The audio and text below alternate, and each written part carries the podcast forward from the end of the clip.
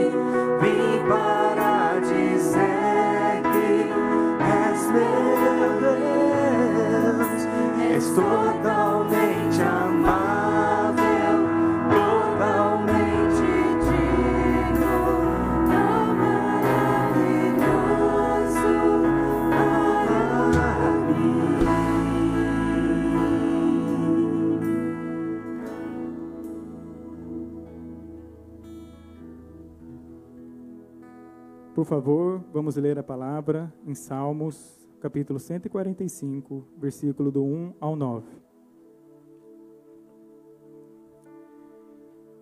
Lemos: Exaltar-te-ei, ó Deus, meu Rei, bendirei o teu nome para todo sempre. Todos os dias te bendirei e louvarei o teu nome para todo sempre. Grande é o Senhor e muito digno de ser louvado. A sua grandeza é insondável. Uma geração louvará a outra geração as tuas obras e anunciará os teus poderosos feitos. Meditarei no glorioso esplendor da tua majestade e nas tuas maravilhas. Falar-se-á do poder dos teus feitos tremendos e contarei a tua grandeza. Divulgarão a memória de tua de tua muito de tua muita bondade e com júbilo celebrarão a tua justiça. Benigno e misericordioso é o Senhor, tardio em irar-se e de grande clemência.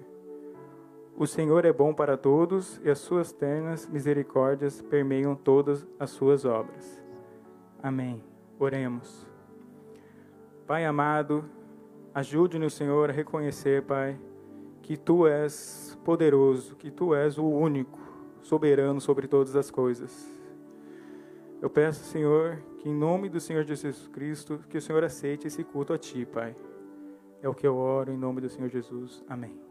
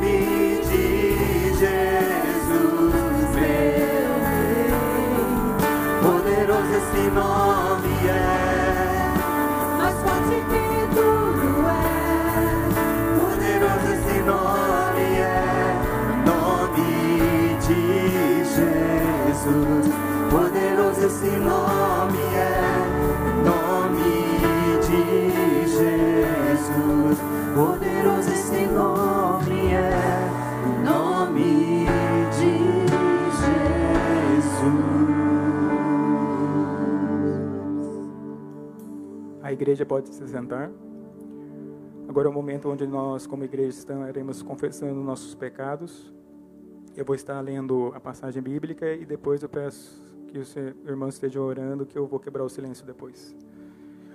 Estarei lendo versículo, é, capítulo 1, João 1, versículo 8 e 9.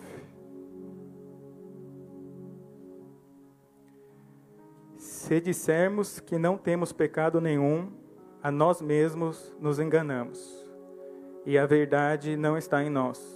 Se confessarmos os nossos pecados, Ele é fiel e justo para nos perdoar os pecados e nos purificar de toda injustiça.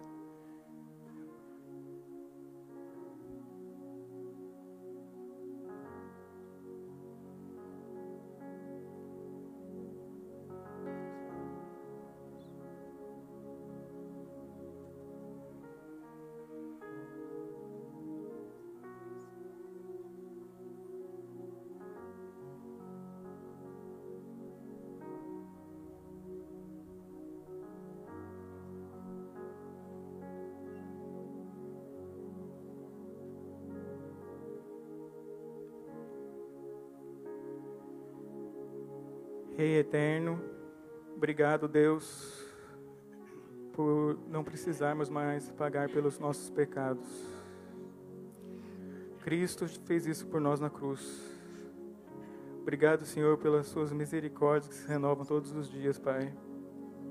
Ajude-nos, Senhor, a reconhecer nossos pecados todos os dias, Pai, sendo assim, podendo assim confessá-los, Pai, para a honra e glória do Senhor, Pai. É o que oro. Amém.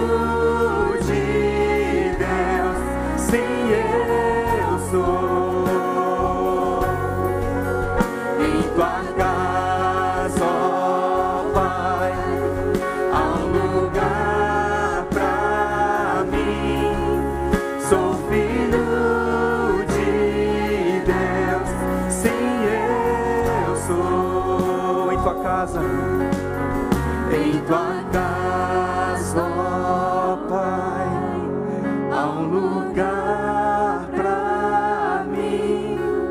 Sou filho de Deus, sim, eu sou.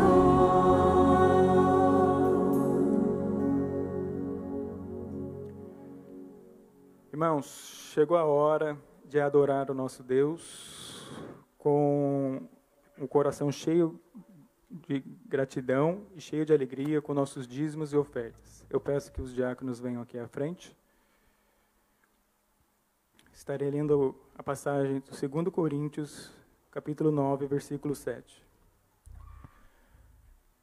Cada um dê conforme determinou em seu coração, não com pesar ou por obrigação, pois Deus ama quem dá com alegria. Amém.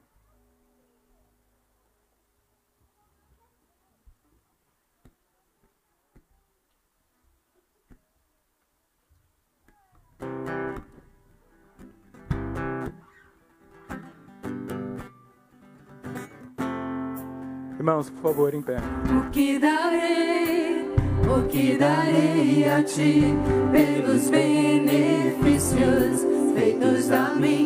Me lembrarei, me lembrarei, Senhor, de tuas grandes obras.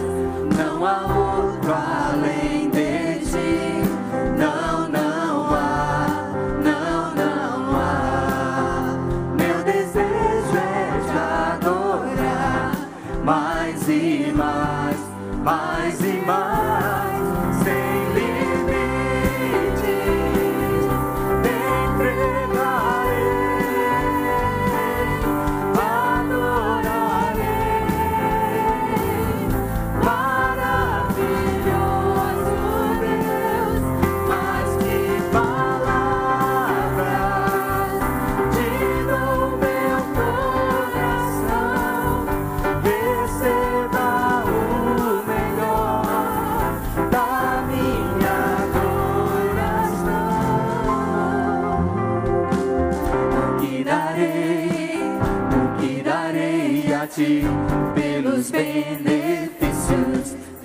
a mim? Me lembrarei, me lembrarei, Senhor, de tuas grandes obras.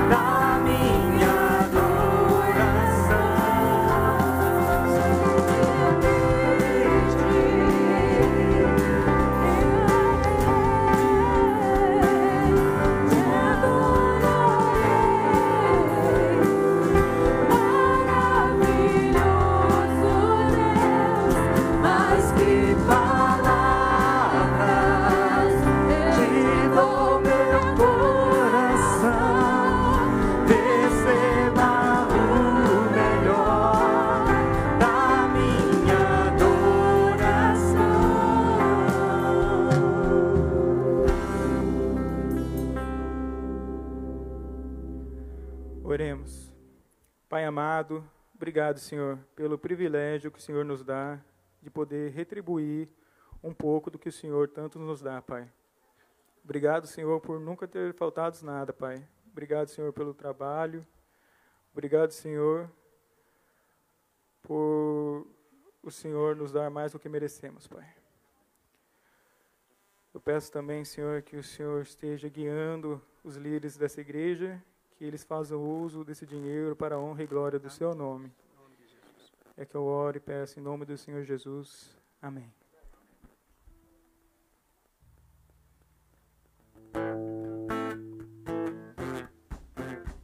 Queria convidar você a ainda ficar em pé. Nós dissemos que somos filhos de Deus, escolhidos, não por merecimento, mas por obra dele e vontade dele.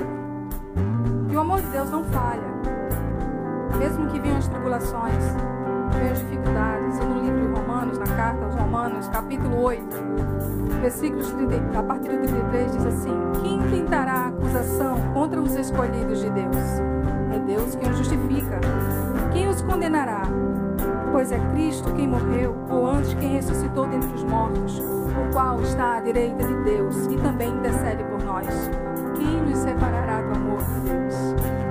A tribulação, ou angústia, ou a perseguição, ou a fome, ou a nudez, ou o perigo, ou a espada, como está escrito. Por amor de ti somos entregues à morte o dia todo. Fomos reputados como ovelhas para o matador, mas em todas as coisas somos mais do que vencedores, por meio daquele que nos amou. Porque estou bem certo de que nem morte, nem a vida, nem os anjos, nem os principados, nem as potestades, nem o presente, nem o porvir, nem a altura, nem a profundidade, nem alguma outra criatura nos poderá separar do amor de Deus que está em Cristo, o nosso Senhor. Então nada, nada pode separar. Tão louvo é esse Deus que não permite que o amor dele se afaste de você. Mesmo em pecado, ainda no corpo corruptível, nada separa desse amor do Senhor.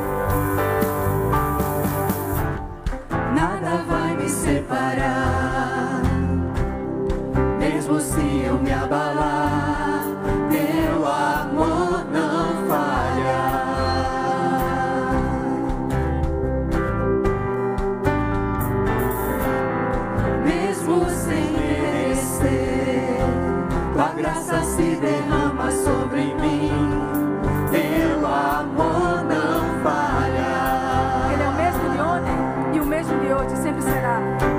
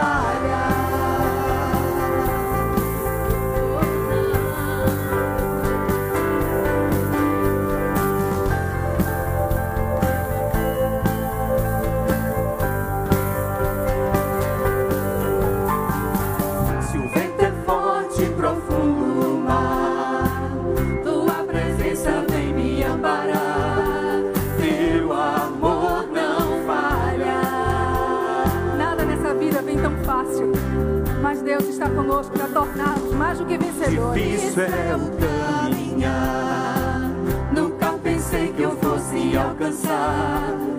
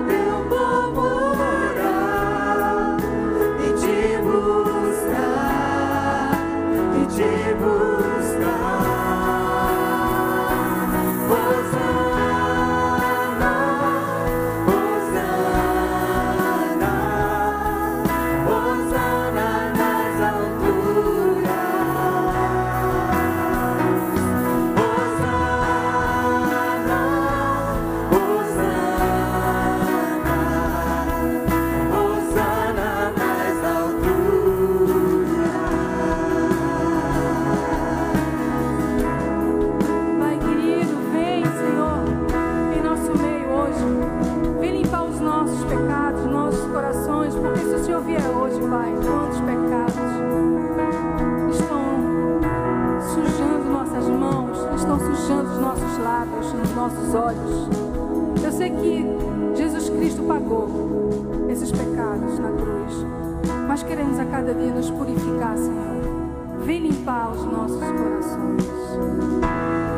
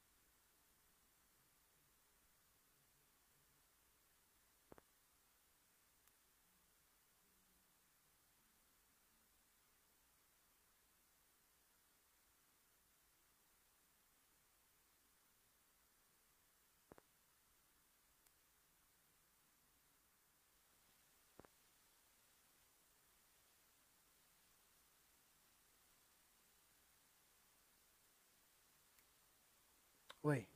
Ok. Boa noite a todos, a graça e a paz do Senhor Jesus. Amém?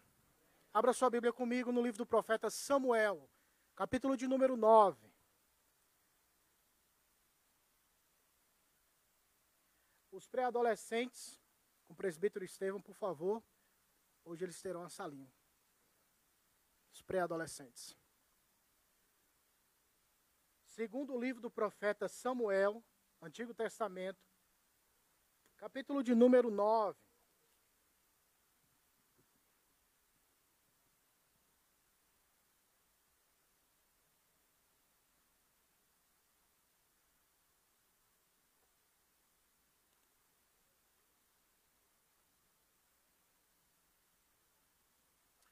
Assim diz a palavra do Senhor. Mesmo assentados, mas com reverência diante do santo livro de Deus. Disse Davi: Resta ainda porventura alguém da casa de Saul para que use eu de bondade para com ele, por amor a Jonatas? Havia um servo na casa de Saul cujo nome era Ziba. Chamaram-no que viesse a Davi. Perguntou-lhe o rei: És tu Ziba? Respondeu: Eu mesmo, teu servo. Disse-lhe o rei: Não há ainda alguém na casa de Saul para que use eu da bondade de Deus para com ele? Então Ziba respondeu ao rei: Ainda há um filho de Jonatas, aleijado de ambos os pés. E onde está? Perguntou-lhe o rei. Ziba lhe respondeu: Está na casa de Maquir, filho de Amiel, em Lodebar. Então mandou o rei Davi trazê-lo de Lodebar, da casa de Maquir, filho de Amiel. Vindo Mefibosete, filho de Jonatas, filho de Saul, a Davi, inclinou-se, prostrando-se com o rosto em terra. Disse-lhe Davi: Mefibosete, ele disse: Eis aqui teu servo. Então lhe disse Davi: Não temas, porque usarei de bondade para contigo por amor a Jonatas, teu pai, e te restituirei todas as terras de Saul teu pai, e tu comerás pão sempre à minha mesa. Então se inclinou e disse: Quem é teu servo para teres olhado para um cão morto, tal como eu? Chamou Davi a Ziba, servo de Saul, e lhe disse: Tudo que pertencia a Saul e toda a sua casa dei ao filho de teu senhor. Trabalhar-lhes-á, pois a terra, tu e teus filhos e teus servos, e recolherás os frutos, para que a casa de teu senhor tenha pão que coma. Porém, Mefibosete, filho de teu senhor, comerá pão sempre à minha mesa. Tinha Ziba quinze filhos e vinte servos. Disse Ziba ao rei: Segundo tudo quanto meu senhor o rei manda a seu servo, assim o fará. Comeu, pois, Mefibosete à mesa de Davi, como um dos filhos do rei. Tinha Mefibosete um filho pequeno, cujo nome era Mica. Todos quantos moravam em casa de Ziba eram servos de Mefibosete. Morava Mefibosete em Jerusalém, porquanto comia sempre à mesa do rei. Ele era coxo de ambos os pés. Esta é a palavra do Senhor. Vamos orar? Bendito Deus, Pai de Jesus Cristo, nosso Senhor. Nós te damos, damos glórias ao teu nome e te exaltamos e rogamos ao Senhor. Fala conosco, Deus, através do santo livro de Deus. Comunica a tua verdade ao teu povo. Comunica, Senhor. Traz ao teu povo a mensagem do Senhor. Que o nome de Jesus seja engrandecido, exaltado, temido, respeitado no nosso meio. É a oração que faço a ti. Em nome de Jesus. Amém.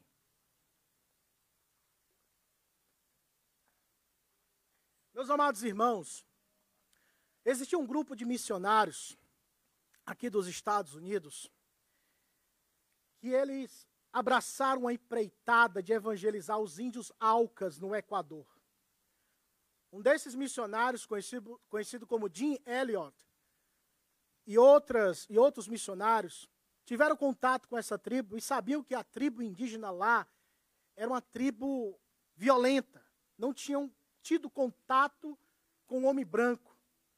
E por diversas vezes as pessoas falavam: cuidado, quando vocês forem fazer o primeiro contato, levem armas para se protegerem. E Jim Elliot dizia: mas se eles morrerem, para onde eles irão? Porque eu sei, se eu morrer, eu vou me encontrar com o Senhor. E ele disse a célebre frase que é conhecida no mundo missionário que diz: Não é tolo aquele que abre mão daquilo que não pode reter para ganhar aquilo que não se pode perder. Não é tolo aquele que abre mão daquilo que não pode reter para ganhar aquilo que não se pode perder. Jim Elliot estava parafraseando a palavra do Senhor Jesus Cristo quando ele disse: Se você quiser salvar a sua vida, perdê-la-á. Mas se você perder a sua vida por amor a Cristo, acha lá. E aconteceu que eles fizeram alguns contatos, e dentre esses contatos, eles foram pegos em uma emboscada. Flechas, varas e toda a equipe missionária foi assassinada naquele dia. Há um filme, eu só sei o nome, o título em português, é Terra Selvagem, que retrata a história desses missionários.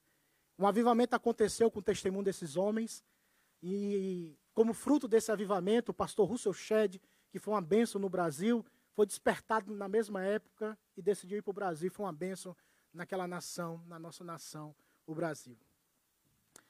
O texto ora lido traz-nos uma realidade, ou nos apresenta uma realidade extremamente poderosa.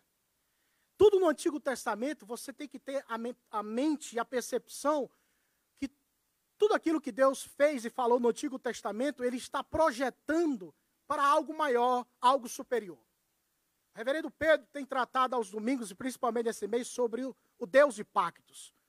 E é nessa perspectiva da teologia de pacto é que você vai observar esse, essa pro, progressão na história da redenção do Antigo Testamento. Você observará muitos pontos que apontam para algo superior, para algo muito mais superior do que o tabernáculo, do que a lei, do que Moisés, do que os profetas e entre outros pontos. Você vai identificar isso quando você lê Hebreus, por exemplo. Quem já leu Hebreus sabe muito bem o que eu estou falando.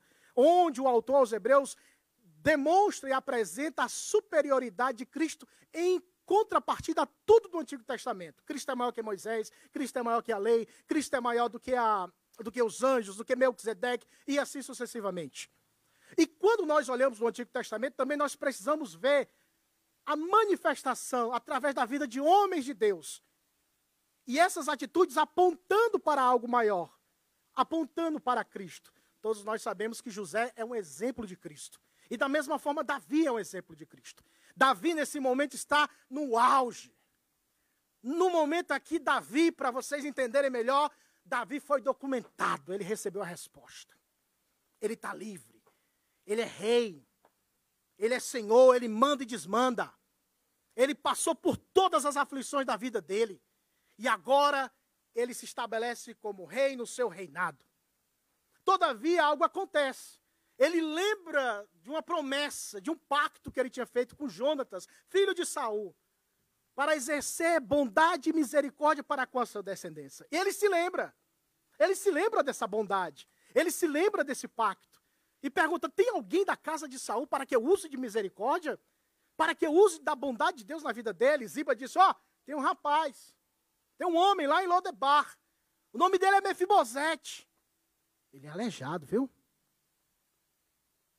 Davi diz: traga esse homem. Ele se apresenta humildemente, prostrado, e se, e se apresenta até como um cão morto.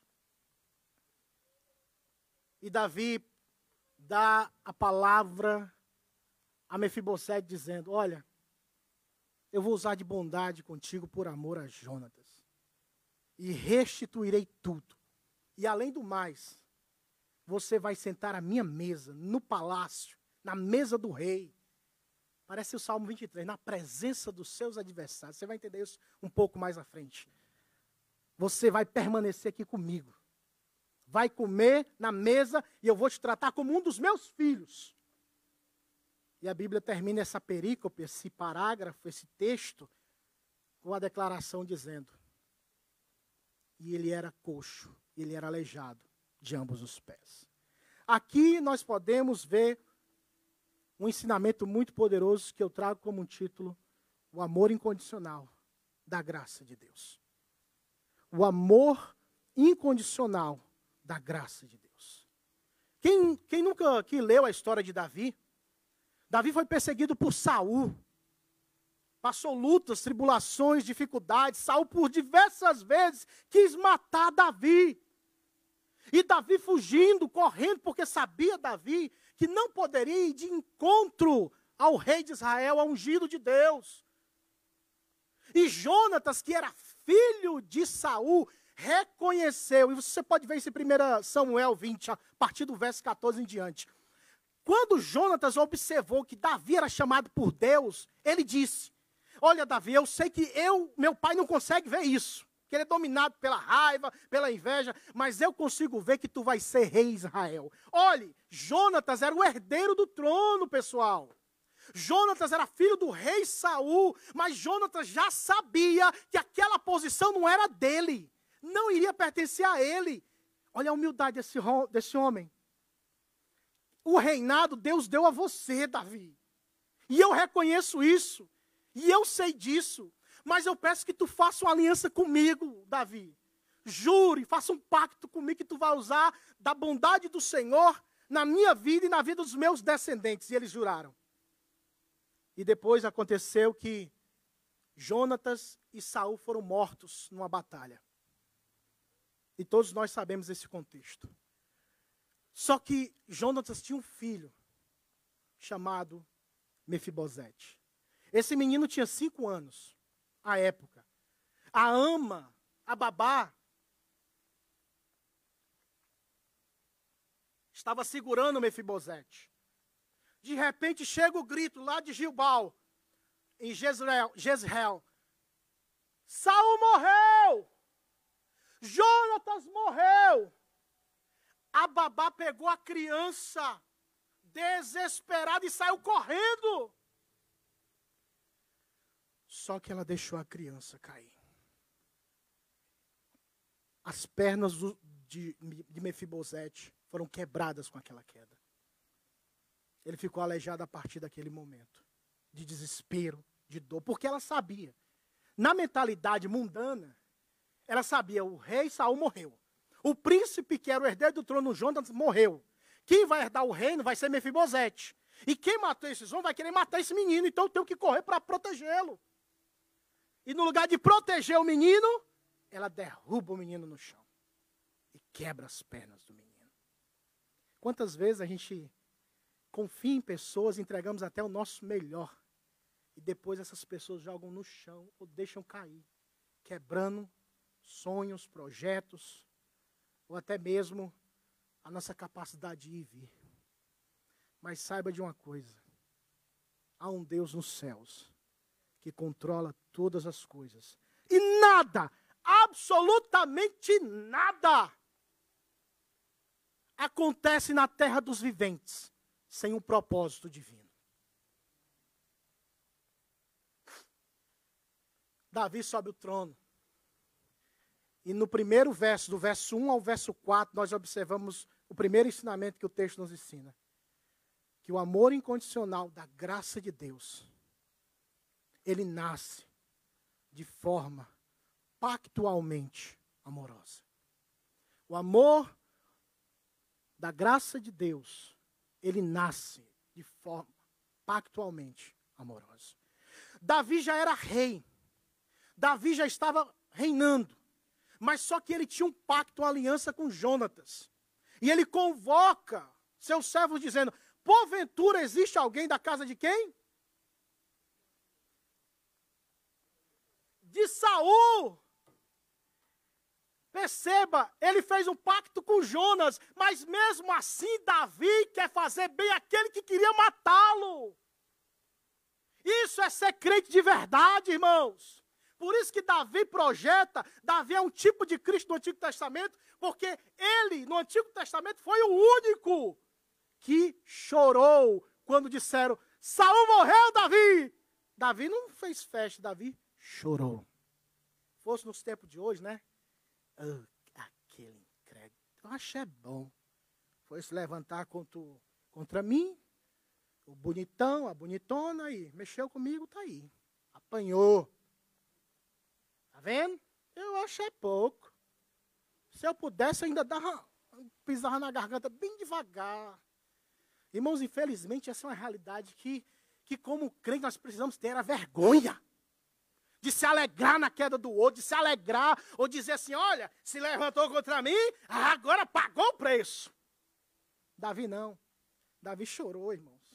E Davi era homem igual. Não. Mim, e a você, né? Natureza pecaminosa, porque as mulheres estão aqui, não é quer dizer que Davi é igual a você, né? Mas no tocante à natureza pecaminosa. Só que naquele momento, Davi representava aquilo que iria acontecer perfeitamente em Cristo. Nós, às vezes lá no Brasil, não sei se vocês lembram disso, a gente queimava o Judas, lembra disso? Era a Semana Santa que de Santa não tinha nada, né? Era? E sexta-feira queimando Judas. E todo mundo carregando aquele boneco, vamos queimar aquele que traiu Jesus, aquele que, que enganou Jesus, vamos queimar. E eu queimei muito Judas na minha vida também. Depois que eu me converti, eu falei, meu Deus, eu era um traidor carregando o outro. Porque depois você percebe que você também é um traidor. que nós também éramos traidores do Senhor, que nós beijamos a face de Cristo lá em Judas, e entregamos ele por 30 moedas de prata. 30 moedas de prata representa prazer. Às vezes eu troco Jesus por uma noite com uma mulher que não é minha, por uma mentira, por drogas, por tudo. Eu traio Jesus também. E o que Jesus fala, irmãos, lá em Mateus, se você ler esse texto no Evangelho de Mateus, se não me fala a memória, capítulo 26 e diante, versículo 56, 55, ele fala assim: Judas beijou, Judas beijou Jesus Aí Jesus disse: Amigo, tu traístes o filho do homem com um beijo? Ele chama o traidor de amigo! Quem é falso é eu e você, que eu já vi alguém interpretando. Não, Jesus estava usando da escola sarcástica daquele tempo, e ele estava sendo sarcástico ali. Sarcástico é você e eu. Hipócritas somos nós, né? Como dizia aquele áudio. Mas Jesus teve a capacidade de te chamar um traidor de amigo. Escute, você, se é seguidor de Cristo, somos chamados a não viver segundo o padrão do mundo, mas viver segundo o padrão do reino de Deus. Se teu inimigo tiver fome, se teu inimigo tiver sede, meus irmãos, é hora de viver o cristianismo latente, vibrante. Chega de teorizar, cristianismo é prática. Porque quanto mais você aprende, aprende, aprende, aprende e não vive, tudo que você aprendeu, Deus vai usar contra você no dia do juízo. Ele vai usar tudo que for pregar nesse púlpito aqui contra você que não vive. Contra nós, irmãos. E Davi, manifestando esse aspecto pactual, olha, eu tenho uma aliança. Davi, ó, Saul, ele quis me matar. Eu tive um contato com o Jonas, sem nem quem é Mefibosete, sem nem se ele tem filho, mas eu quero cumprir a aliança. Isso, irmãos, é o que, se você aprender e dizer assim, olha, pastor, presbítero, eu quero aprender sobre a teologia do pacto. Você vai se deleitar, irmãos. Você vai mergulhar na fidelidade de Deus, que não é sentimental, não é ocasional, não é circunstancial, é algo pactual, irmãos. Porque hoje você fala, eu te amo. Já isso vê muito adolescente, né? Posta, eu te amo, eu te amo. Aí no outro dia que termina o namoro, eu te odeio. Porque são duas realidades sentimentais que ficam como questões bipolares. Se Deus te amou na eternidade, Ele vai te amar hoje, amanhã e para sempre. Jesus sabia que Pedro iria traí-lo. Iria trair o Senhor. E mesmo sabendo, Pedro, tu vai me trair, tu vai me negar. Mas sabe o que eu fiz por você, Pedro? Eu orei por ti.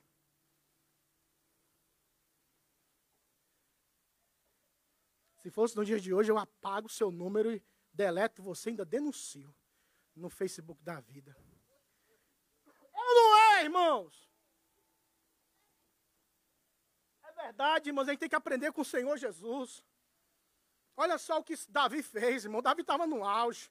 Quando a gente é pobre, a gente pede ajuda todo mundo. Me ajuda, me ajuda, me ajuda. Quando você está bem, né? Apaga até o número, troca de número, desaparece, porque está bem. Quero mais contato com o pobre. Então a gente é assim, irmãos, e não, e não pode ser assim, porque se nascemos de novo, a natureza de Deus, que foi conquistada por Cristo na cruz, habita em nós. E Davi, numa questão pactual, relembra. E Deus fez a mesma coisa com nós, irmãos, na eternidade. Pai, Filho e Espírito Santo fizeram um pacto de salvar o seu povo. E esse, e esse pacto, nas na, na, na triunidade, na, na, na, na Trindade Santa, eles fecharam um acordo celestial. E o seu nome estava lá. Nosso nome estava lá, irmãos. E assim como Davi, um dia o Senhor Jesus falou assim: Olha, eu tenho muitos mefibosetes aí espalhados pelo mundo. Vão e pregam o evangelho e tragam eles, de onde eles estiverem. Porque o amor e a graça de Deus, irmãos, ela nasce de forma pactualmente amorosa. Não existe sentimento, hoje eu te amo, hoje eu te odeio. Deus, em Deus não existe isso, ele é constante. Porque Deus, o Senhor de todas as coisas, conhece a nossa limitação e sabe que precisamos dele. Do verso 1 ao verso 4, você pode observar isso. essa, esse amor pactual. E olha que Davi usa a terminologia que no hebraico significa a bondade de Deus. Fala, para que eu use de bondade para com ele. Para que eu seja misericordioso para com ele. Para que efetivamente eu apresente a ele e aplique nele essa bondade, essa misericórdia. Lembra que o salmista pediu isso na sua oração, no Salmo 23, dizendo: Bondade e misericórdia certamente me seguirão todos os dias da minha vida. E parece que esse salmo, essa parte tem a ver com isso aqui, né? Mas vamos lá. O amor incondicional da graça de Deus nasce de forma pactualmente amorosa. Conheça o Deus de pacto e você vai se deleitar nele. Saber o quanto ele é fiel. Meus irmãos, do verso de número 5 até o verso de número 6, nós aprendemos outra lição sobre esse texto. Eu queria ler com vocês. Do versículo de número 5 ao versículo de número 6, diz assim: Então mandou Davi trazê-lo de Lodebar. Lo é a contração negativa no hebraico para dizer a negativa. Debar seria algo, ou debir, como fala aí os, os estudiosos. Terra árida, ou algo que tem uma, uma palavra, alguma coisa desse tipo. Aí quando ele fala Lodebar, significa algo que representativamente diz não há palavras não há atitudes, não há, não há nada. É um, é um local abandonado.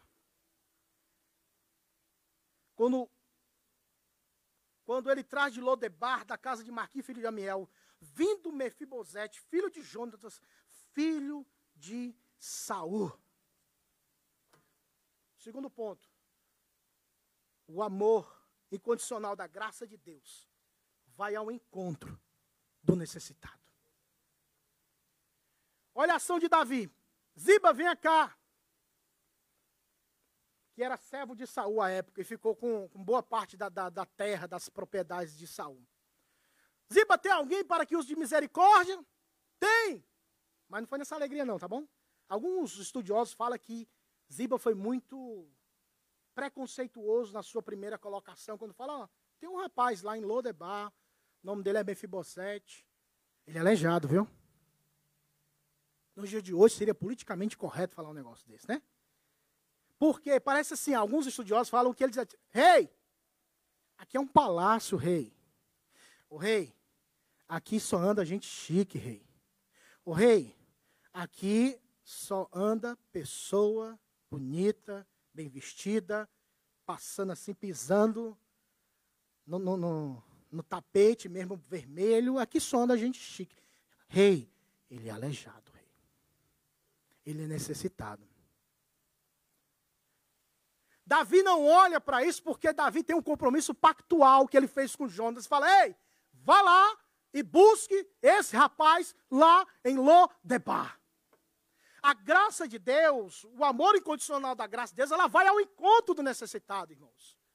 Da mesma forma, quando Deus se fez carne e veio entre nós, quem veio? Quem foi? Quem fez acordo? Quem fez a paz? Não foi nós que fizemos a paz com Deus. Foi o próprio Deus que fez a paz com Ele e nós, irmãos.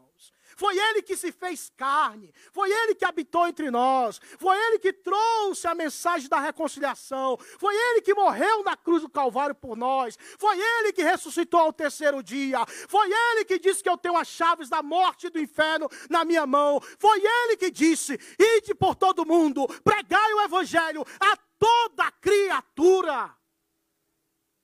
Mas não, a gente quer curtir no nosso quintal. A gente não quer ir lá em Lodebar do século 21. Nós não queremos ir em Lodebar dessa região que vivemos. Lá tem muita gente feia para essa igreja. Lá tem muita gente pobre para essa igreja. Lá tem muita gente que não é do nosso perfil, irmãos. Nós temos um perfil, somos presbiterianos, né, irmãos? Somos filhos de Calvino, aquela coisa toda, né? Nós descendemos dos grandes gigantes da reforma.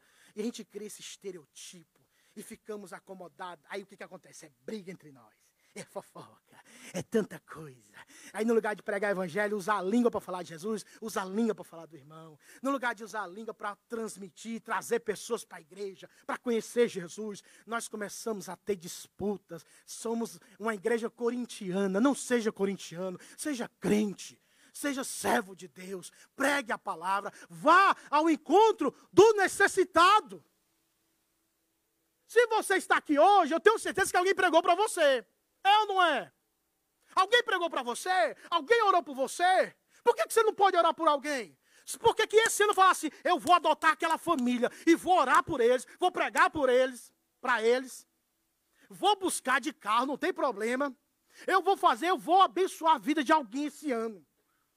Eu vou ao encontro desse necessitado. Mas somos fáceis, irmãos, de esquecer da bondade do Senhor muito rápido. O Salmo 103 diz o que, irmãos? Bendiz a minha alma ao Senhor, e tudo que há em mim, bendiga o seu santo nome. Bendiz a minha alma ao Senhor, e não te esqueças de nenhum só dos seus benefícios. Pregar o evangelho não é uma missão do pastor, dos presbíteros, dos oficiais da igreja, dos diáconos. Pregar evangelho é uma missão nossa de, da igreja, ir ao encontro. Porque a graça de Deus vai ao encontro do necessitado. Quando as mulheres dos pastores que foram mortos lá na, na, no Equador, na tribo Alca, as esposas, irmãos, a SAF, aqui não tem SAF, mas o grupo de mulheres, as esposas dos, dos, dos missionários, sabe foi que elas fizeram? Boa parte delas, vamos continuar a obra que os nossos esposos começaram. E elas foram evangelizar essas tribos. E Deus abençoou, pregar o evangelho. Pessoas se converteram.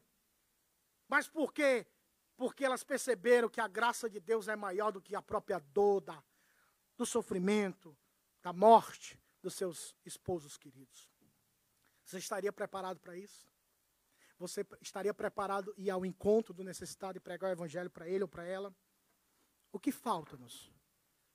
O que falta-nos? Pregar o evangelho de Cristo. O que nos impede de abrir a boca e falar de Cristo? Tem duas realidades que assustadoramente eu lhe falo, mas é a verdade. Primeiro, se você não fala de Cristo, é porque você não conhece a Cristo. E se você não conhece a Cristo, você não foi salvo. Você é um religioso que vem para a igreja porque é bom, é gostoso, tenho amigos, depois eu saio, como, sei lá, faço qualquer coisa. É gostoso. Mas você não conhece o Senhor Jesus. Essa é a pior de todas as realidades. A segunda é que talvez você esfriou espiritualmente por causa dos pecados, por causa da endureza, da dureza de coração. Mas hoje, irmãos, eu oro, quanto prego, eu oro para que Deus salve vidas e que Deus restaure vidas. O amor incondicional da graça de Deus vai ao encontro do necessitado. Não, não para por aí. Versículo de número 7 ao versículo de número 11. Vou ler. Então lhe disse Davi: Não temas. Ele disse o quê para Mefibosete? Por quê? Porque o amor incondicional da graça de Deus restaura. Davi era crente, irmãos. Oh, glória! Davi era crente. Mas Mefibosete parece que não percebeu. Ele tinha a mentalidade do mundo. Porque ele pensava, olha, eu me escondi em Lodebar. Isso foi depois, quase 20 anos depois, irmãos. Aproximadamente 20 anos depois, esse encontro. Da morte de Jonatas e de Saul, seu avô. E naquela, naquela época, as monarquias elas eram estabelecidas ou tiradas através da morte de todos os, todos os descendentes. Porque, não juridicamente, mas, sei lá, juridicamente falando, quem deveria estar naquele trono era Mefibosete. Porque ele era neto de Saul. Jonatas também, porque era príncipe, filho de Saul. Então Mefibosete sabia que se Davi o encontrasse, a mentalidade do mundo é o quê? Mata. Não vou deix, não deixarei tomar o meu posto. Essa cadeira é minha. Eu sou rei. Não saio daqui. Saia você. Eu não saio. E se vier, eu mato. Mefibosete provavelmente pensou assim. É por isso que quando ele se apresenta diante de Davi, quando Ziba fala, o rei quer falar contigo. Ixi. Eu acho tão engraçado. Aqui abri só um parênteses, né? Questão linguística. Quando eu falei assim, ixi, vocês entendem, né? Morrer. Não é legal, né? Às vezes sem palavras, mas. Fecha parênteses. Então, Mefibosete falava assim: Não, eu vou morrer. Porque Davi é rei e eu sou herdeiro. Na legalidade, quem tem que estar no trono sou eu. E ele falou assim: Eu estou indo para o enterro. Eu estou indo para a condenação. Eu estou no corredor da morte. Ele se apresenta diante de Davi, trêmulo, com medo, a tal ponto de Davi dizer: Não temas. Ele estava diante do rei, ele, aleijado, vindo de uma cidade infrutífera, um local desprezado, abandonado, provavelmente sujo, provavelmente sem roupas adequadas, e temeroso pela sua própria vida. Só que Davi era crente e apontava para Cristo, irmãos. Porque quem é crente de verdade não tem uma mentalidade do mundo, irmãos. Nós precisamos ter uma mentalidade, como disse Paulo, nós temos a mente de Cristo. E Paulo convoca os irmãos aos filipenses, tudo que é puro, tudo que é amável, tudo que é de boa fama, nisso pensais. Às vezes nossa mente é muito enxar ela é encharcada. É, é, é igual aquilo. Às vezes a semana toda não lê Bíblia, não ora, faz tudo. Já vem assim ligado com tudo que é do mundo. Aí aqui, que é, que é, uma, que é um milagre de Deus. Que é que Deus fale. Passou a semana toda, eu estou nem aí para Deus. E aqui que ainda fala que o pastor ou quem prega é ruim demais. Não tem mensagem. Não, Deus não me tocou. Você passou a semana comendo bolotas do diabo e quer aqui falar, fala comigo, Jeová. Irmão, se nós não cultivarmos uma vida de piedade, não funciona. Pode ser o avivamento que for, o cara traz, traga o avivamento na mala, pega. Quando acaba o culto, você se alegra, ri e tal, acabou o culto, acabou a espiritualidade. Não podemos ser assim, irmãos. A nossa mentalidade é uma mentalidade cristã, respaldada na Escritura. Mefibosete tinha uma mentalidade do mundo, ele vai me matar. Mas Davi disse, ei, não temas. Porque Davi sabia que quem colocou ele ali foi Deus. Davi amava muito mais ao Senhor do que a posição. Quem já leu aqui um livro, Perfil de Três Reis? Livrozinho pequeno, né? é gostoso demais. Absalão, Saul e Davi. E a, o resumo do livro é: Deus trabalhou na vida de Davi para que quando ele subisse no trono, ele não fosse um Saul. Então por isso que Davi, ó, peia, peia, peia, peia. Muitas vezes Deus faz isso com a gente, irmãos. Deus quebra, porque sabe que a gente é arrogante, orgulhoso, e Deus esmiuça, despedaça para salvar a nossa alma, quebrantar a nossa vida. Davi e José sofreram tanto para o momento ápice, porque Deus estava preparando. Se você sofre hoje, Deus está trabalhando na sua vida para o tempo da restauração. Mas está doendo, pastor. Não tem problema.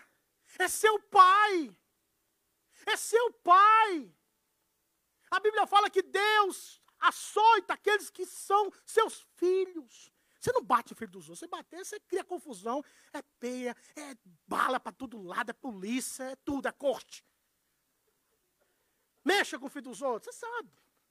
Mas, quando você sabe quem você é em Cristo, você reconhece que ainda que sofra, você sabe, há um Deus no céu. Que o seu amor para comigo é incondicional. E no tempo certo, Ele irá restaurar a minha vida. Se você está apanhando, sofrendo, passando lutas e adversidade, Deus está quebrando você. Para te fazer mais humilde. Minha mãe tinha uma frase. Quando eu falo minha mãe tinha, ela está viva, viu? Minha mãe falava assim na época, né, quando era menino, falava assim, meu filho, tem gente que só aprende apanhando. Tem gente que só aprende sofrendo.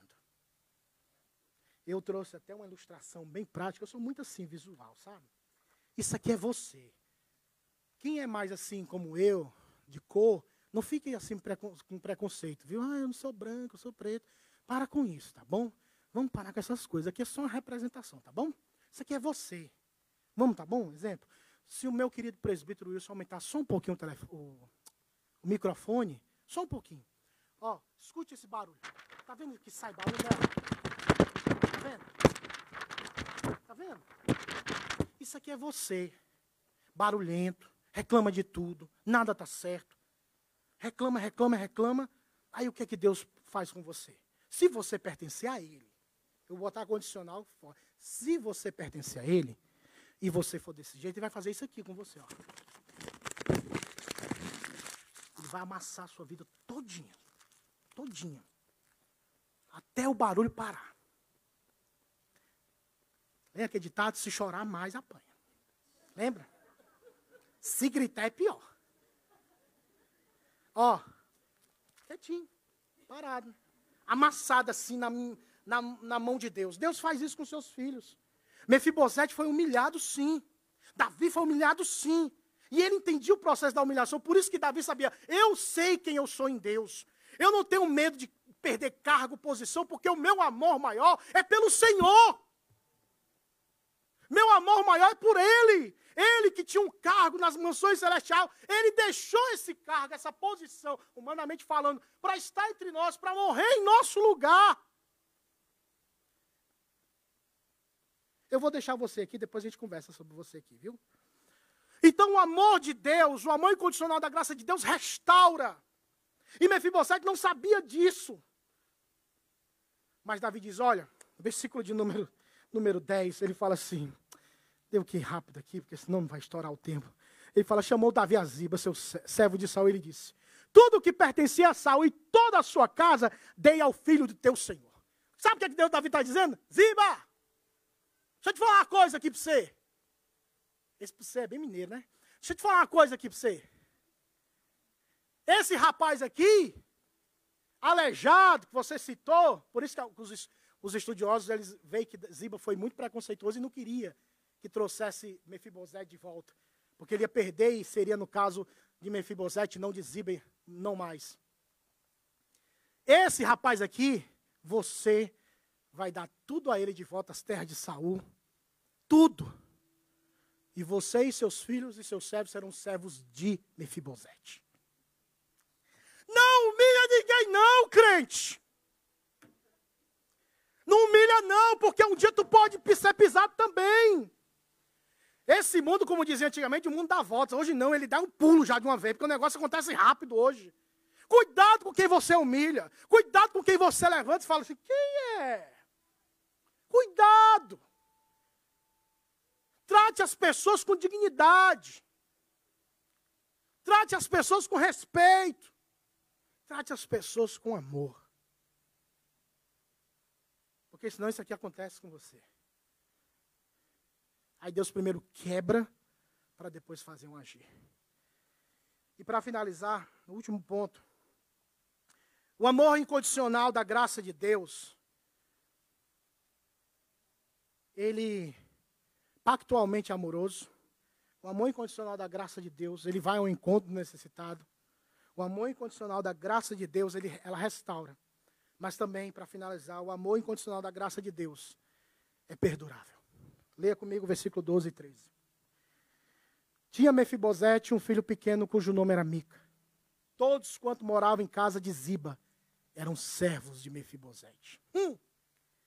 Morava Mefibosete em Jerusalém porquanto comia sempre à mesa do rei. Ele era coxo, de ambos os pés. O amor incondicional da graça de Deus é perdurável. Eu vibro nessa hora, porque nós somos, né, eu acho que você também é, né? Nós somos calvinistas. O sentido desse termo significa que nós acreditamos e vemos a Bíblia dentro da perspectiva da, sua, da soberania de Deus. Isso no aspecto da salvação, e você pode ampliar, porque também ele não pode resumir aquilo que foi ensinado na reforma somente aos cinco pontos do calvinismo, no caso a soteriologia, que é a doutrina da salvação. Mas é muito mais, ela, ela, ela abre, você abre um leque assim, muito grande daquilo que foi instruído e ensinado naquela época. Mas no aspecto da, da, da salvação, ao quinto ponto da, dessa doutrina santa, que é bíblica, que é a perseverança dos santos. Que todo aquele que pertence ao Senhor jamais cairá de forma permanente da graça de Deus. Jamais deixará o caminho do Senhor, porque o Senhor jamais deixará essa pessoa, porque essa pessoa foi comprada. Essa graça foi dada de uma vez por todas. Davi fez um pacto com Jonatas, dizendo: Olha, eu assumo esse pacto, porque Jonatas pediu: Olha, eu sei que você vai ser rei. Eu sei. Então faça com a bondade para com a minha vida, a vida da minha família. Usa de misericórdia. Davi não conhecia Mefibosete. Davi não tinha intimidade com Mefibosete. Davi não tinha o um número do telefone de Mefibosete. Mas Davi tinha a concepção do que era pacto, do que era aliança. Eu não devo sentir. Ah, Mefibosete, eu não sei se eu sinto que eu vou te abençoar. Eu não sei se eu vou sentir. Deixa eu ver primeiro. Deixa eu te ver primeiro. Eu vou analisar. Hum, eu não senti, Mefibosete. É igual um casamento, irmãos. Lembram-se do, do, dos votos matrimoniais, aqueles que casaram? Estarei contigo em quê? Na alegria e na tristeza, na saúde ou na doença, na riqueza ou na pobreza, magérrima ou forte, independente da situação, eu vou estar contigo. Qual é a ideia principal? Não importa a situação, eu estarei contigo, meu amor. Não é circunstancial.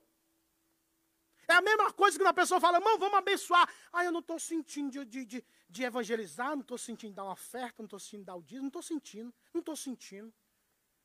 Você, você se baseia a sua vida em sentimentos. Se você baseia a sua vida em sentimentos, você não conhece Cristo.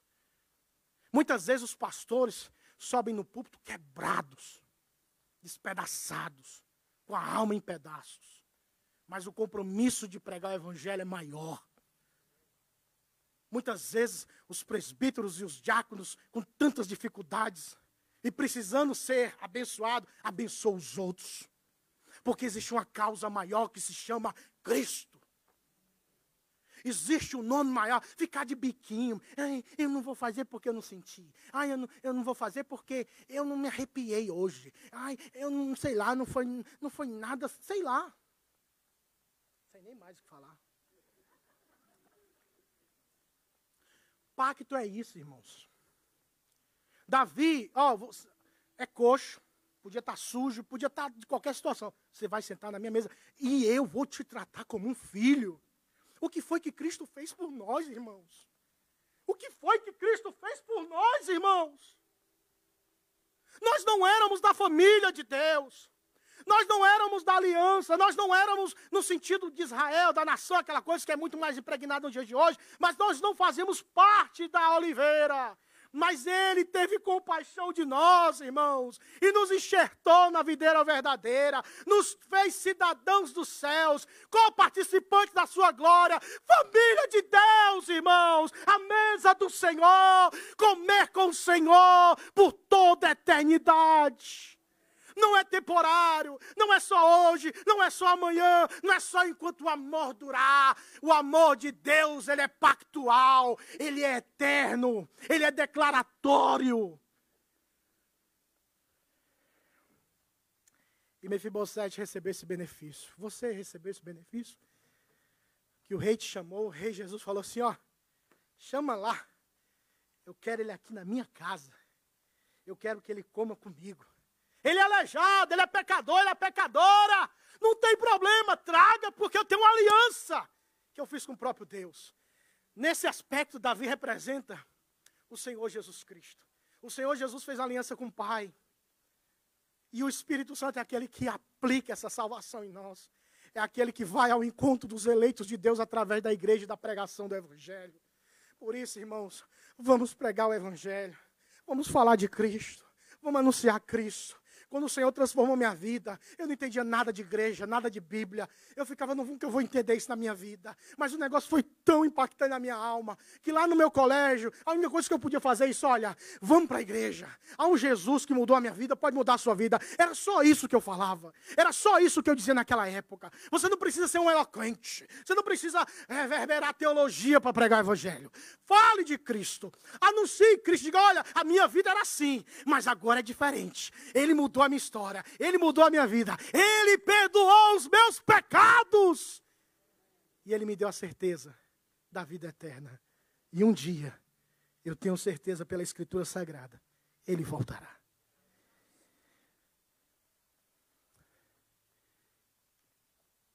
O texto termina dizendo, parte final do versículo 13: Ele era coxo de ambos os pés. Você lembra de você aqui? Quebradinho, né? A pessoa está humilhada, ela. Ô, oh, pastor. Fala até de cabecinha, mas quando está exaltada, levanta até o bicão lá. Mas você, você que pertence a Deus, está aqui. Deus não vai jogar fora, porque a Bíblia, diz- a Bíblia diz que o Senhor Jesus disse que nenhum daqueles que vierem, forem até Ele, jamais Ele lançará fora. Aqueles que o Pai enviar. Não é bagunçado. Ah, não, é o Pai vai enviar. Através da pregação do Evangelho. Aí esse aqui que estava arrogantezão, soberbão, Deus quebranta. Às vezes você nem entende porque Deus quebra você em alguns momentos. Para te ensinar o caminho da humildade. Aí tá aqui. Deixa eu ajeitar aqui sua vida, peraí. Aí, todo quebradinho, né? Todo despedaçadozinho, pequeno. Aí Deus vai e restaura tudo de novo. Ó, o crente que passou por luta, por dificuldade, tá aqui, ó. É um guerreiro, né? Tá vendo? Você é um guerreiro, não um crente desse? Cheio de marcas, como disse Paulo, eu trago no meu corpo as marcas de Cristo. Um negócio tremendo, né? E aqueles, nesse filme Terra Selvagem, lá no início que eu falei, no testemunho dado pelo, nesse filme, e tem literaturas que tratam sobre isso, sobre isso. O filho do, do pai, que foi assassinado pelos índios, vai ao encontro, e o índio que matou o pai dele, que era missionário, ele confessa que matou o pai, que tinha matado o pai dele, mas pela ignorância. E aquele filho de missionário o abraça, o recepciona, traz esse índio para os Estados Unidos, tem até uma filmagem real para ele conhecer. Já pensou você, hein? E esse rapaz fez o batismo desse índio depois. Não é algo pessoal, é Cristo. Quando você passa por esse processo, você entende o que é o amor incondicional da graça de Deus. E você se lembra aquele barulhento, aquele que reclamava de tudo, agora quebrado, ele não faz mais barulho. Está ouvindo barulho? Está ouvindo aquele barulho? Tá, tá, tá, tá. Tá ouvindo? Por quê? Porque ele é humilhado, ele foi quebrado. Ele aprende que ele não deve defender o nome dele ou dela, porque quem defende a nossa causa é Cristo. Foi o que Davi, olha, eu não estou preocupado com o carro, traga esse menino para cá. Ele vai ficar aqui comigo. Existe uma coisa maior na minha vida. Existe uma pessoa bendita na minha vida que é Cristo. Esse é o amor incondicional da graça de Deus. Pastor e bispo da nossa alma, ajuda-nos a conhecermos mais o Senhor. Tenha compaixão de nós, Senhor. Tenha misericórdia de quem somos e daquilo que temos feito. Por favor, Deus, tenha piedade. Aviva-nos a olharmos mais para o Senhor e dedicarmos a nossa vida a Ti. Faz o Teu nome ser grande, poderoso, através das nossas vidas. E salva almas. Inquieta essa igreja, Deus. Inquieta. Tira o sono, Senhor. Pode tirar, Senhor. O Senhor é Deus. Para que vidas assumam um compromisso contigo. E que se rendam a essa graça bendita de Jesus Cristo. É a oração que faço a Ti, Pai. Em nome de Jesus. Amém. Amém, meus amados e queridos irmãos. Agradecer o pastor Jeff por esse banquete espiritual. Eu quero convidar o nosso querido Luan a passar aqui à frente. Vamos fazer a recepção de membros, de membro desse irmão. Ele era membro da igreja de Cambridge e se colocou à disposição para ser membro da nossa igreja. Pode ser aí mesmo, se quiser ficar aqui em cima. É, ele foi ouvido pelo conselho, o conselho aprovou a sua membresia. E agora ele será recebido diante da igreja. Vou fazer algumas perguntas bem fáceis, né? E você deve responder com um sim. Luan, você crê nas escrituras do Velho e do Novo Testamento como palavra autoritativa de Deus para a sua vida? Diga sim. Você crê que Jesus Cristo é Deus que habitou entre nós, que esteve no nosso meio, que padeceu sobre o poder de Pôncio Pilatos, mas ao terceiro dia ressuscitou e que está assentado hoje à destra de Deus Pai e que voltará para julgar os vivos e os mortos em glória e estabelecer o seu reino, diga sim. Você se compromete em ser submisso às autoridades dessa igreja, enquanto essas autoridades, o conselho da igreja, e a junta diaconal, enquanto essa autoridade se colocar submisso à palavra de Deus e aos símbolos de fé dessa igreja, diga sim. Vamos nos colocar de pé, queridos.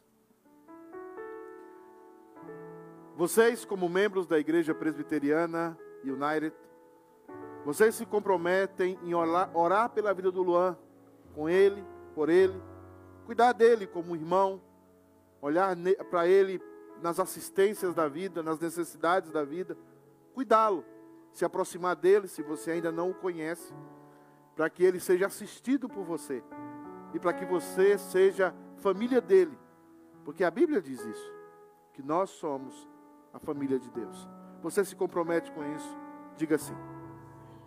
Eu quero convidar o conselho da igreja a passar à frente e nós vamos ter um momento de oração.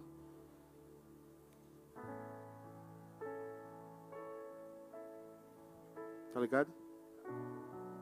Deixa eu devolvo você.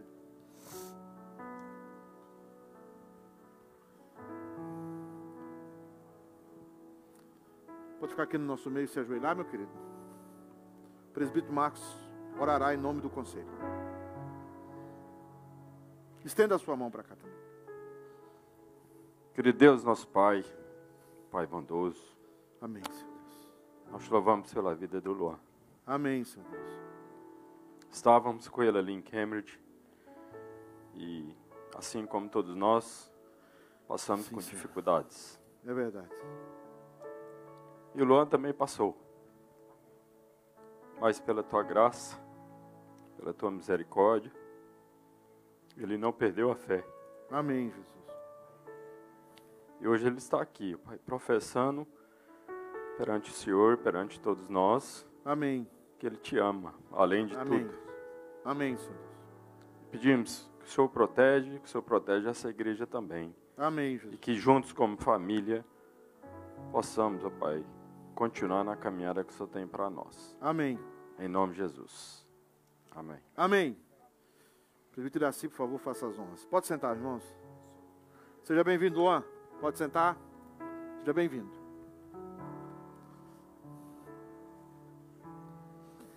Os presbíteros, se quiserem já ficar aqui, devolver para você o.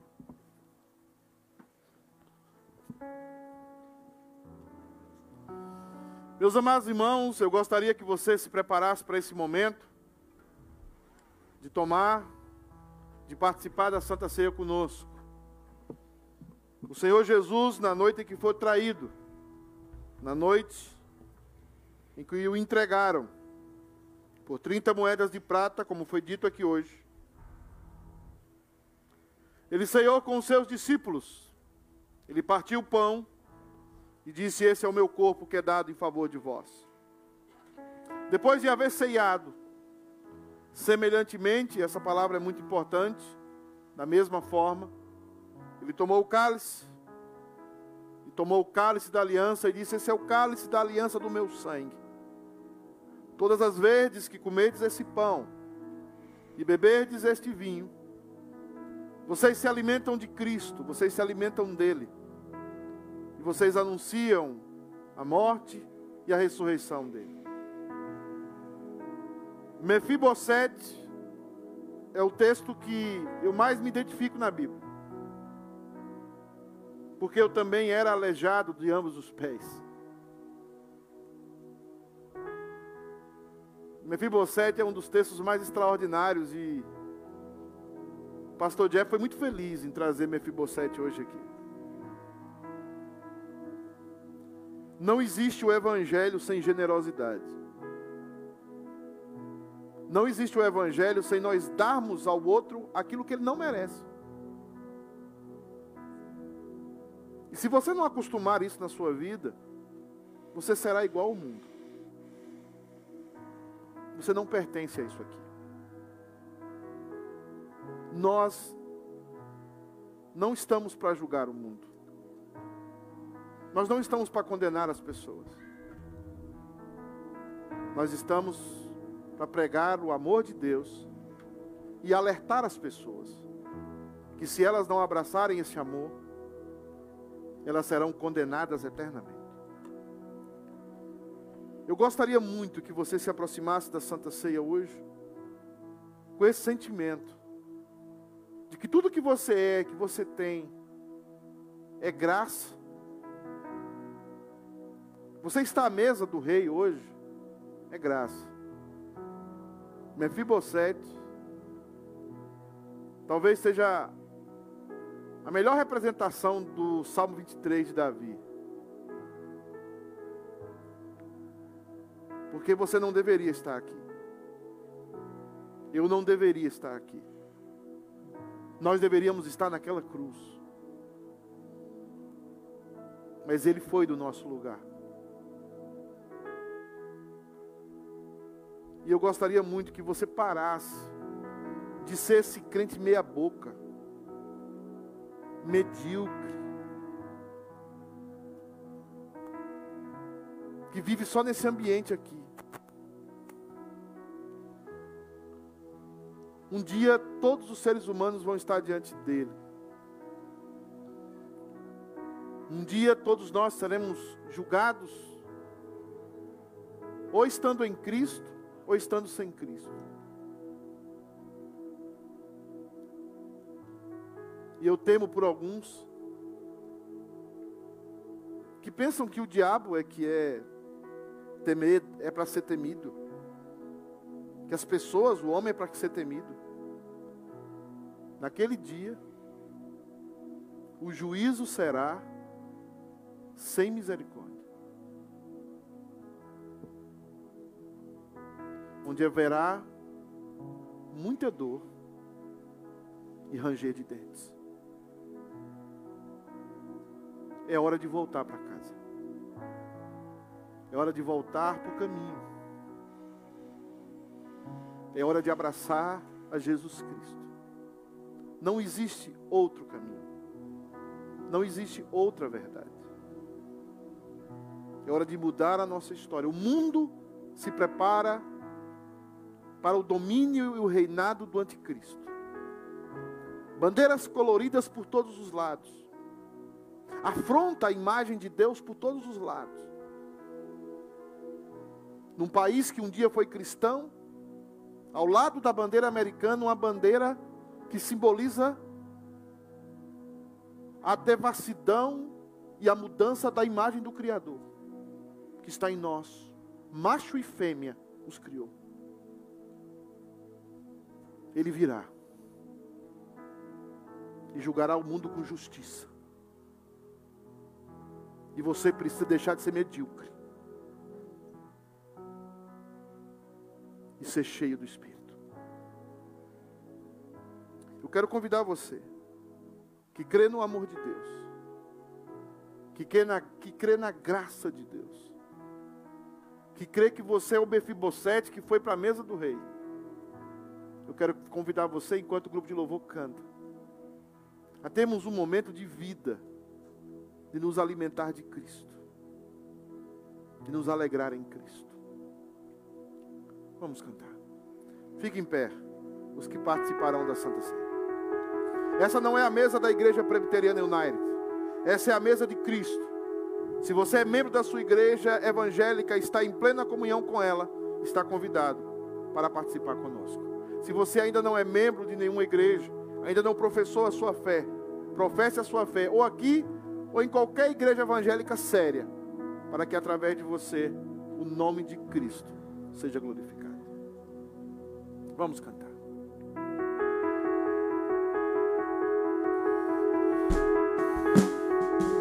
Ele foi moído pelas nossas transgressões. O castigo que nos traz a paz estava sobre ele, sobre as suas pisaduras,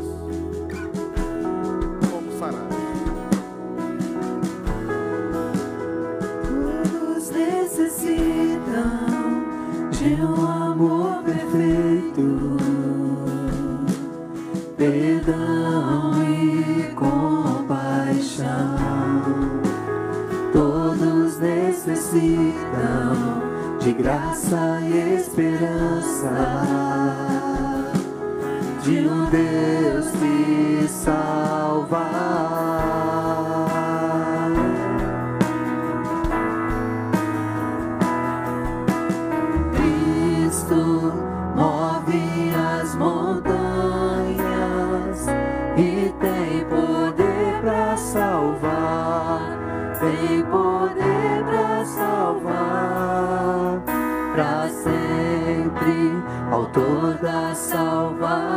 Salvação.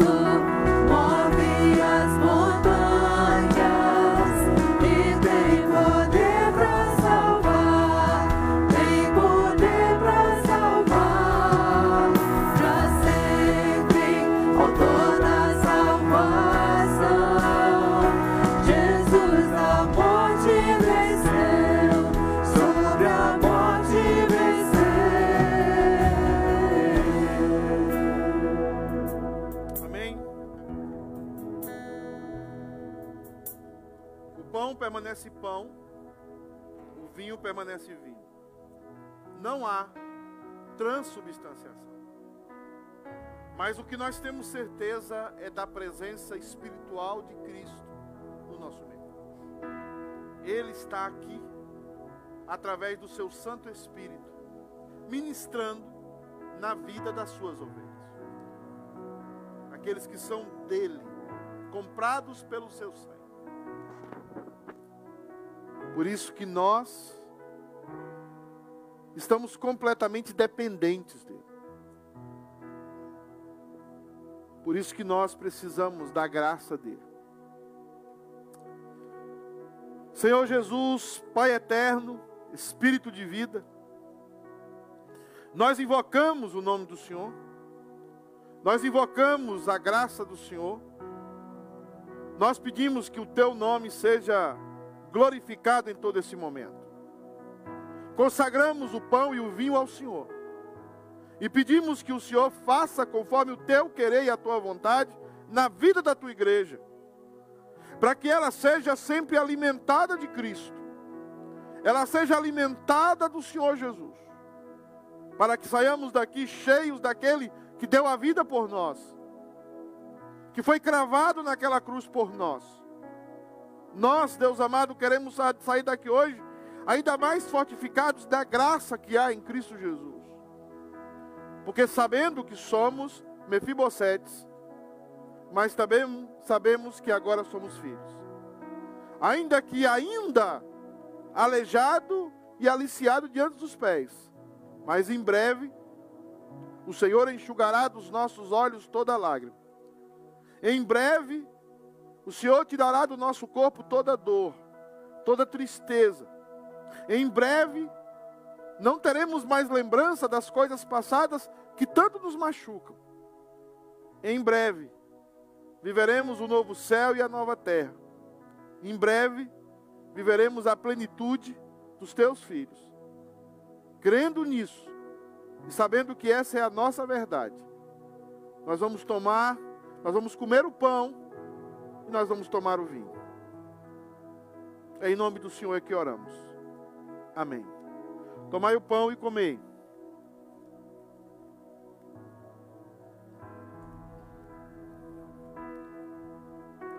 Tomai o vinho e bebei.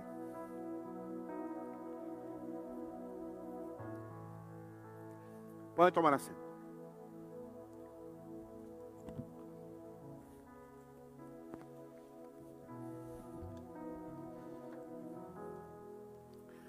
Queremos chamar aqui à frente o pastor Jeff,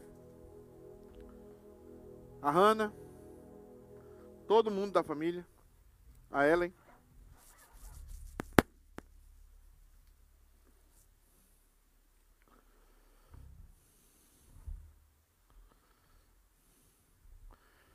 Pastor Jeff esteve conosco por um ano e seis meses, oito meses, seis, um ano e seis meses. E hoje é o último dia dele aqui conosco. É um dia difícil, um dia de despedidas, mas nós sabemos o propósito de Deus. Deus tem, tem Deus, Deus certamente tem algo melhor, Deus certamente tem algo dentro dos seus propósitos eternos para a sua vida. É triste saber que poderíamos haver usado mais do irmão e desgastado mais do irmão aqui na obra. Mas irá por outros caminhos agora. E que Deus te abençoe. Que Deus cuide de você, da Ellen e da Hannah. E se precisar de algo nessa caminhada, onde não chega a voz, chega o grito. Nós estaremos por aqui. E eu sei que há muitas pessoas que terá alegria em atender o pedido de socorro. Mas confie no ministério que Deus te deu. Confie na missão que Deus te deu. Porque aquele que chamou é poderoso para suprir é poderoso para cuidar. É, nesses um ano e, oito, e seis meses, não houve nenhum escândalo.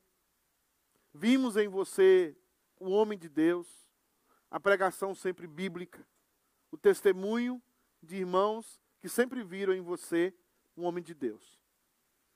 Então, a missão que você tinha aqui nesse primeiro momento, certamente foi cumprida. Que os frutos talvez só veremos na eternidade. Mas eu quero agradecer pelo seu caráter, pela sua honestidade, pela sua sinceridade, pelo seu amor pela obra de Deus. E que Deus cuide de você agora nesse processo. Queremos agradecer em nome dos adolescentes, em nome dos jovens, em nome dos irmãos que tiveram contato com você. E esses irmãos certamente vão dar um abraço em você aqui no final a saída, mas que o próximo passo, Deus use mais e você cresça mais dentro desse ministério que Ele tem para você. O que nós temos a falar para você é muito, muito obrigado.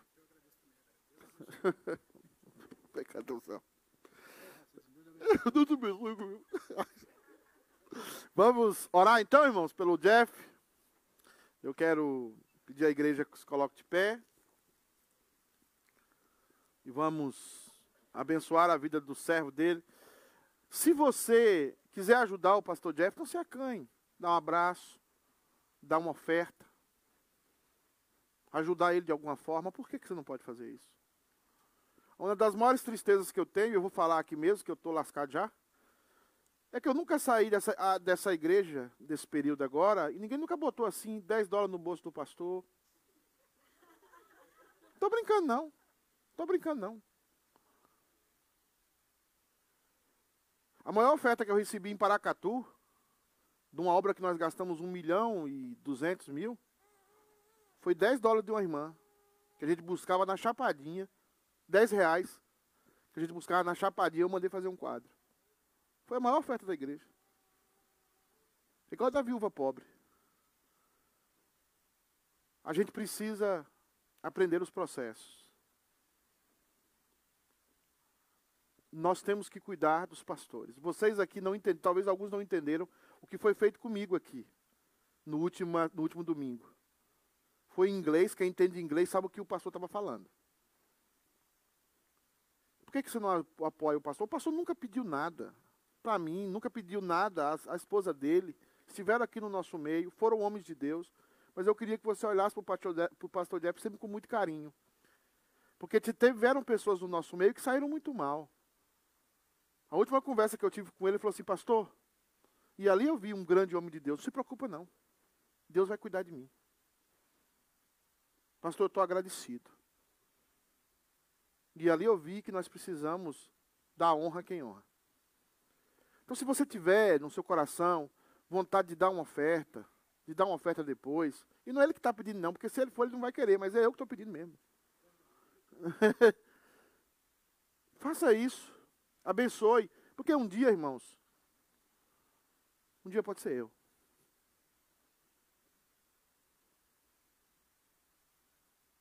E eu gostaria de tratar ele, de ser tratado da mesma forma. Porque o mundo não volta, não. O mundo da cambalhota, né, pastor? Faça isso. É bom. É bom cuidar das pessoas. Eu quero pedir para o presbítero que viesse aqui à frente e orasse pela vida do Jeff, da Hannah, e depois eu vou impetrar a benção. Pegar seu microfone do Cruzeiro. Azul, Iraci.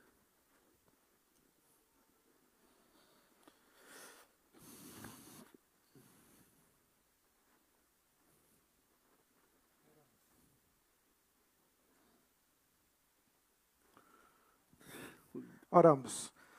Senhor Deus Todo-Poderoso, muito obrigado, Pai querido, por essa família. Na vida do pastor Jefferson, da Hanna, da tua esposa.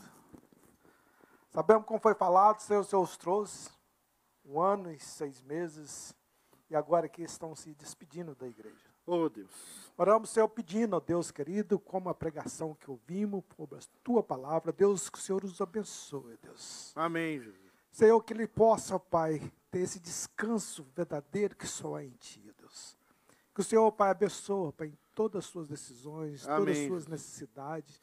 Senhor, que o Senhor traz, ó Pai, equilíbrio, Pai, em tudo aquilo que ele fizer, Deus, para a glória do Teu nome, Deus.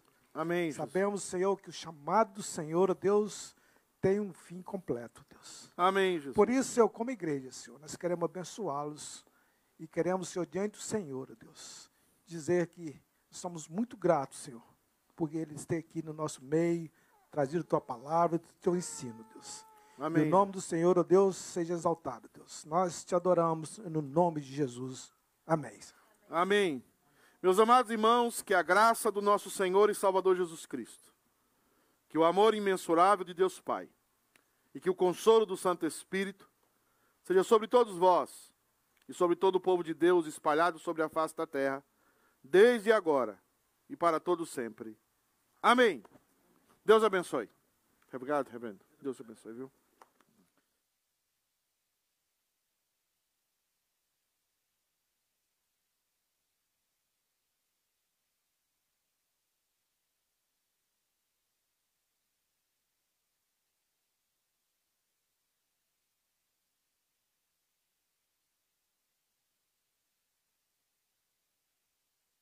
Queria que nós orássemos pelos aniversariantes. Eudes e a Camila Liede. Camilinha, vem orar, Camilinha. Vem, Eudes. Eudes, Eudes era para estar no Brasil, mandando foto dos, dos pés na praia. Pensei que você ia mandar aquela, aquela lição lá, os, os pegadas na areia.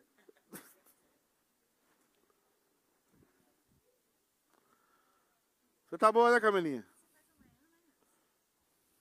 Paulão, ora aqui pra gente. Paulão, ora pela Camila Liede, diácono Paulo, e ora por o presbítero Eudes, com essa voz abençoada que Deus lhe deu. Tá ligado? Irmão, o microfone aí, ó. Azul. Um. Aí. Oremos. Senhor nosso Deus, eterno Pai, Amém, Senhor Deus. É, é com alegria, Senhor bendito, que apresentamos a estes dois irmãos que completam mais um ano Amém, de vida. Jesus. Senhor da glória, o Senhor os tem guardado, os tem abençoado, Senhor da glória, e os nossos corações se enchem de alegria porque tu és um Deus fiel, Pai. Amém, Jesus. Que o Senhor continue abençoando a vida deles, dando a eles mais anos de vida, guardados pela tua santa mão protetora, e Amém, que Jesus. por onde eles forem, ó Pai amado, que o Senhor esteja com eles por todos os anos de suas vidas, Pai. Amém. Que o nome santo de Jesus seja exaltado e glorificado na vida deles. É o que te agradecemos nessa noite, em nome de Jesus. Amém. Amém. Irmãos, boa noite, Deus abençoe. Tem alguém nos visitando por primeira vez? Desculpa isso aqui, confusão. Tem um jovem ali. Que seu nome, meu jovem? Como? Décio. Pensei até que é um jogador de futebol. Não, né? Quem, quem, é com esse sotaque sério baiano, ba- é da- lá de cima? Ô, cava macho, daqui tem- que beleza! Glória a Deus! Seja bem-vindo. Desculpa, hoje nós estamos em despedidas, dia especial, mas Deus lhe abençoe te guarde. E precisando de algo, estamos aqui. Como é que você chegou até aqui na igreja? O Everton, a Ingrid estava por aí, mas não sei se ela já foi. Ah, tá. Então Deus abençoe.